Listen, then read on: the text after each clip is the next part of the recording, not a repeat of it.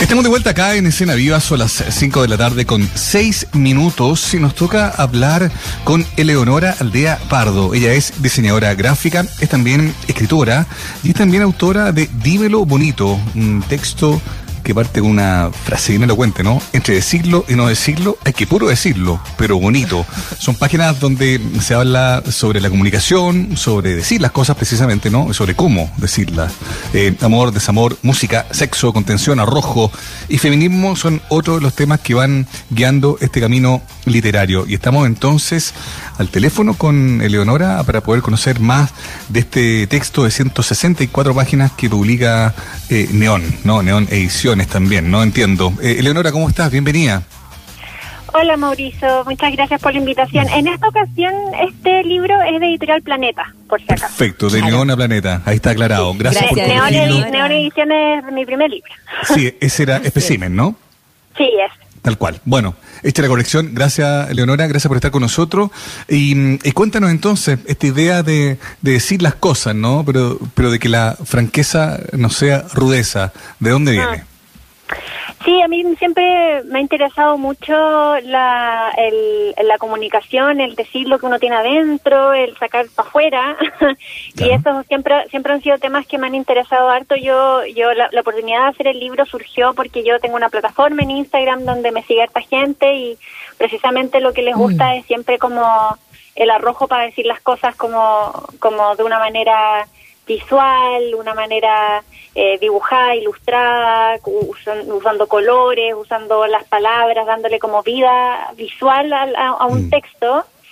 Entonces, nada, viene de, de, de ese trabajo que yo siento que ha sido súper bien recibido por parte de, esa audiencia que me sigue en Instagram. Entonces surgió esta, esta idea de, de llevarlo a formato libro y mm, nada, pues fue como salté al tiro ante la oportunidad. Obvio.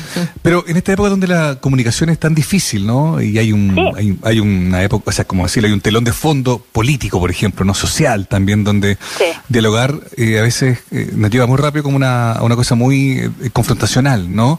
Eh, Mm. perdimos el hábito de ser francos sin ser rudos.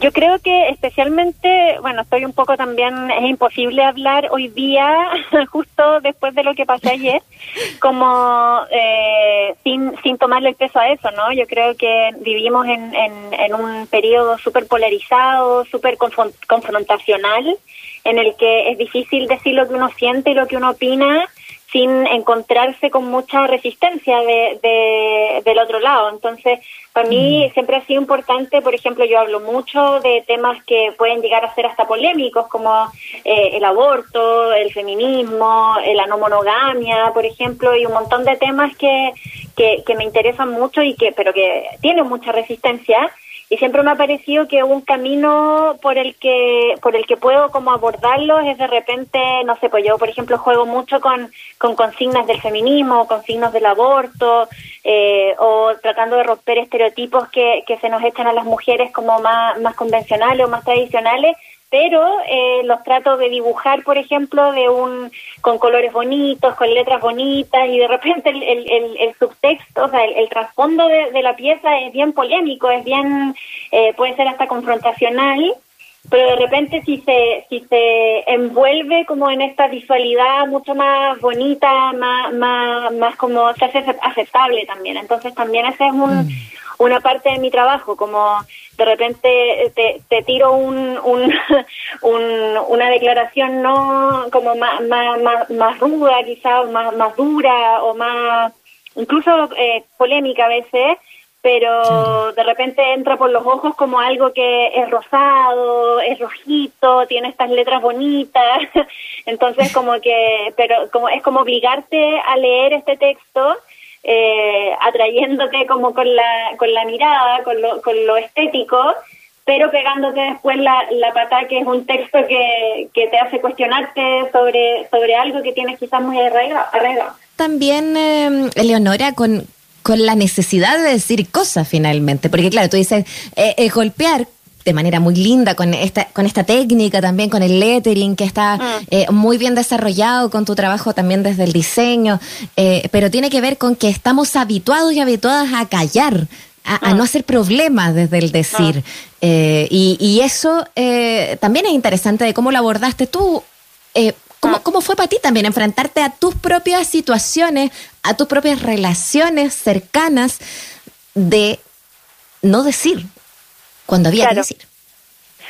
Sí, eh, es difícil y yo creo que también es una cosa que tiene mucho que ver desde, desde el ser mujer, que también yo siento que históricamente eh, desde el ser mujer se nos ha, ha callado, como bien ah, históricamente entonces yo desde bien chica eh, he sido bien bien patúa, bien bien patúa para no callarme cuando cuando me pedían que lo hiciera o, o cuando o cuando mi opinión no iba muy alineada con lo que debía con lo que debía hacer, pensando en en, en, en, cómo debe ser una mujer, cómo debe opinar mm. una mujer, cómo eh, eh, histórica o tradicionalmente esos, espacios como de, del tono, por ejemplo, que tiene que tener una mujer, el, calladita se ve más bonita, el que no es el, que decir garabatos no es de dama y todas esas, esas, cosas que, que te repite, que por lo menos yo como una mujer criada en los 90 me repitieron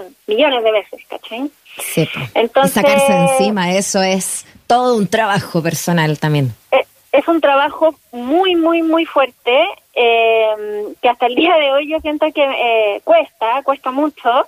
Entonces también el, estas herramientas que, que permiten el, eh, que permite el diseño y que permiten la, tipografía en específico, que es lo que a mí me gusta, que es la, el lettering, las letras, eh, permiten em, esta, esta, esta herramienta como de de repente sacar algo que, que, que históricamente ha sido medio, medio silenciado, sacarlo de una manera bella, de una manera bonita, porque la palabra escrita tiene mucho poder. Yo siempre repito que la palabra escrita tiene mucho poder, y sin, pero sin embargo siento que la palabra dibujada, como visual, eh, se, se, le agrega todo un carácter emotivo también, eh, escogiendo el color que uno usa, el estilo de letra que uno usa, eh, se le agrega, se le agrega mucha emotividad al, al, al texto. Entonces, eh, por lo menos para mí sí ha sido como un, un, mm. viaje muy,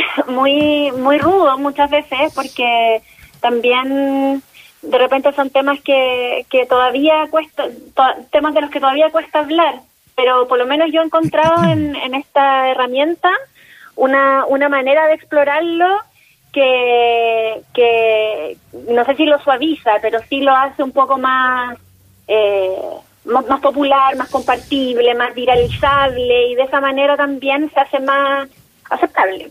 Eleonora, tú decías que, a propósito de, que cuando es difícil hablar, eh, que en días como hoy, hoy día, después de ayer, eh, se hace difícil hablar, sobre todo de temas que, claro, como tú bien dices, eh, son complicados eh, y generan también como eh, aversión desde otro lugar, desde algunos lugares. Entonces, en tiempos que corren, ¿no? ¿Crees que es más necesario que nunca volver a hablar?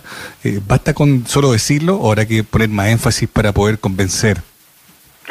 Yo creo que, yo creo que sí. O sea, yo ahora por lo menos yo eh, estoy ahora ya me, me, me, me puse en, en, full modo campaña y, y por lo menos yo creo que es muy importante y va a ser muy importante en este en este mes que queda para la segunda vuelta y mm. el, el salir a convocar el salir a, a a convencer y a hablar y a generar diálogo y diálogo desde la esperanza, ¿no? Diálogo como desde desde el, desde la promesa de un futuro mejor, sea cual sea para donde usted piense que, que, va ese futuro, por lo menos del lado mío, yo estoy full ahí camiseteada con el arbolito. Entonces, por lo menos yo siento que es demasiado importante en este momento hablar, elegir muy bien cómo uno va a hablar, cómo uno va a enfrentarse a esas conversaciones. Por lo menos yo elijo el camino de la esperanza y de la fe y del amor y de la ternura y de la dulzura por sobre el camino del miedo y del y del y de la represión y de la opresión y del y de que, que, que pero al mismo tiempo también estoy súper convencida de que de que esta polarización a la que en la que nos estamos viendo enfrentados en este momento más que nunca eh, nos, nos genera mucho terreno fértil para para un futuro medio próspero. Entonces eh, la verdad es que yo por lo menos me, me, me, me, siento como llamada y convocada a el decir y hablar y generar conversaciones y, y elegir cómo, cómo vamos a decir lo que tenemos que decir. Es que eso, eh, eh, ¿cómo, ¿cómo, tenemos que decir las cosas? Porque efectivamente, ah. si uno revisa, por ejemplo, tu trabajo, tu libro este particular, estamos hablando de este libro, Dímelo Bonito también, eh, de Leonora Aldea Pardo, pero también estamos hablando de cómo decirnos las cosas hoy día y sobre todo, como lo veníamos comentando, ¿no? Después de, de estas elecciones, la primera vuelta, eh, lo que se viene ahora para una segura tu, segunda vuelta, tú, tú, también te refieres. ¿Cómo, cómo decimos? porque, porque claramente, el, el, y es parte del análisis, imagino también, tú nos podrás guiar ¿no?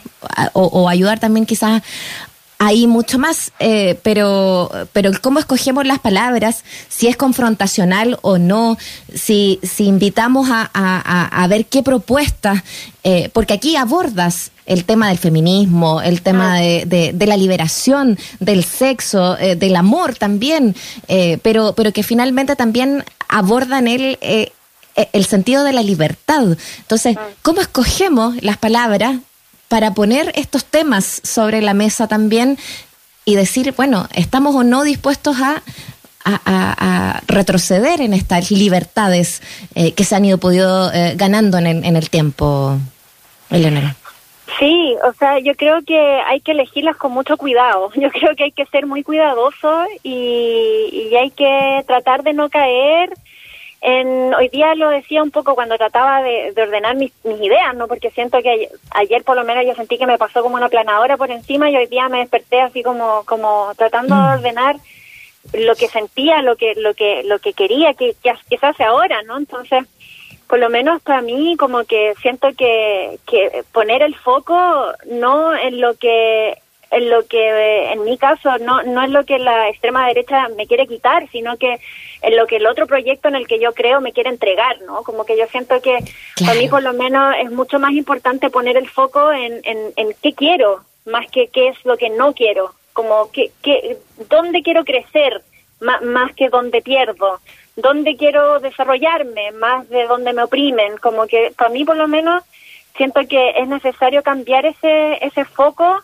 de, de precisamente desde la confrontación y el miedo al, al, al otro, al distinto, cambiarlo hacia eh, yo por lo menos siento que ahora el, desafío, por lo menos para mí y, para la gente que, que se rode, que, que con la que me rodeo, el, desafío está precisamente ir a convocar a la gente que es la gran mayoría, que es la que no se siente convocada ni siquiera a votar, ni siquiera a votar por ninguna opción. Entonces, y creo que el discurso que realmente podría llegar a encantar a, esas personas que, que, que, eligen no manifestarse, que es una manera de no decir, ¿no? Es una manera de no hablar, de no, de no manifestarse. Em, eh, precisamente yo creo que el discurso debería estar enfocado más en, en, en, en la belleza y en, y en la promesa de un futuro feliz más que más que en, en, la sombra de un futuro terrible. Entonces, por lo menos para mí, eh, se, enmarca mucho en lo que yo realmente creo y en lo que y en lo que busco con mi trabajo, que es precisamente que se puede resumir un poco con eso del dímelo bonito, que es como tratar de trabajar desde la belleza y construir desde la belleza y desde y desde la proposición, más de más que desde la confrontación y el miedo y el, y el rechazo al otro.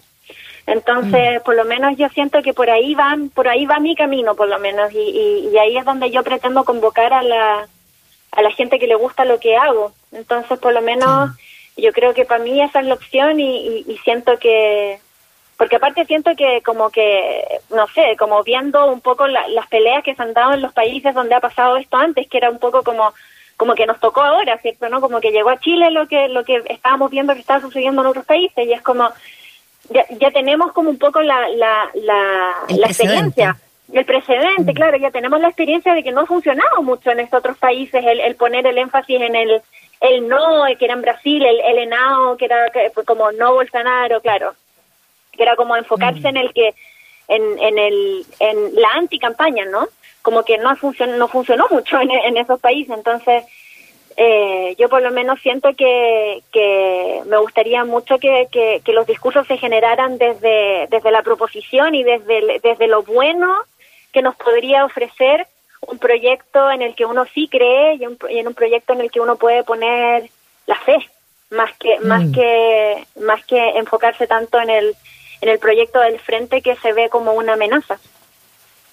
Estamos conversando, eh, a propósito del libro Dímelo Bonito, estamos conversando de, de, cómo hablar, de cómo decir, de cómo escribir mm. también eh, en tiempos en que es difícil expresarnos y entendernos eh, entre unos y, y, y otros eh, frente a este escenario también que nos ha tocado eh, vivir. Con el honor Aldea Pardo estamos eh, ahí al teléfono hablando de este libro que van a poder encontrar también a través de Editorial Planeta y que por lo demás tiene un, un ejercicio muy interesante de poder ir mezclando el diseño, el lettering, eh, y las frases, que, que, es algo que te apasiona, frases, ah. frases que tenemos como cotidianas, algunos incluso como sacadas de, de, refranes y readaptadas a algo más, más, más moderno, más contemporáneo también, eh, y, y, el cómo vamos armando también un vocabulario eh, más, más cotidiano, más coloquial, pero que también se trabaja desde, desde esa imagen. ¿Qué tanta pasión eh, te siguen generando las frases? Como eh, ciertas cuñas también de la tele o de, de citas de gente también te van armando este, este universo hoy día. A mí me apasiona el lenguaje, me apasionan las palabras, me apasionan las frases y mientras más cortas mejor. eso a mí me, eso me pasa.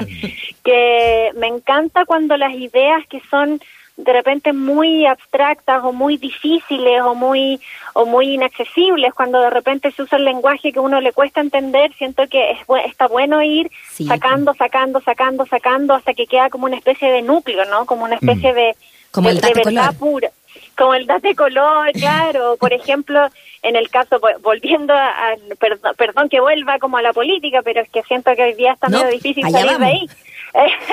como de, por ejemplo, eh, Boric ayer que en su, en su discurso dijo como la esperanza le gana al miedo, por ejemplo, es, esas frases yo siento que son las frases de las que uno se puede agarrar y construir eh, y que son de repente frases muy simples, como con palabras sencillas. A mí me gusta mucho ese, ese trabajo, ese proceso como de depuración de un discurso que llegue a dos, tres, cuatro palabras simples y fin. Por ejemplo, como que a mí me gusta mucho hacer activismo feminista y, y de repente he encontrado que tengo, por ejemplo, una línea como de poleras y, y, y bolsitas que solo dicen clítoris, nada más, ni siquiera dicen nada, solamente es la palabra clítoris muy bonita, dibujada, rojita, preciosa, como con una, como con brillitos y cosas así.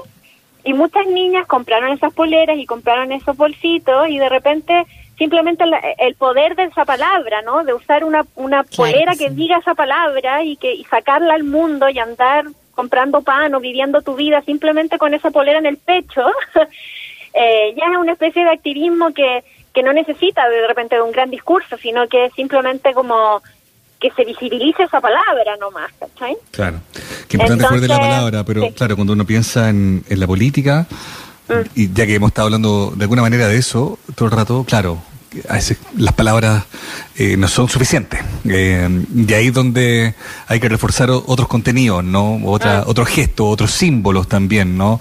Como dicen los gringos también, pensando en dicho, poner tu eh, poner tu dinero donde está tu boca, digamos, ¿no? O sea, como sí, ser fiel a tu a tu a, a, tus supuestas convicciones, tus supuestos principios. Pero bueno, es una época importante donde esto de la palabra, de decir la verdad y de buscar cómo decirlo es súper clave y tu libro creo yo que llega eh, en un buen momento, aunque a veces nos cueste entenderlo así.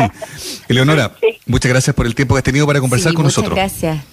No, muchas gracias a ustedes por la invitación. Perdón si me apasiono mucho con los temas, pero es que... Al contrario, no, gracias a ti. Si no, ¿cómo? me cuesta no hacerlo, pero muchas gracias por la invitación. Gracias a ti por conversar con nosotros y un gran abrazo. Un gran abrazo Chao. a ustedes también. Chao. Chao.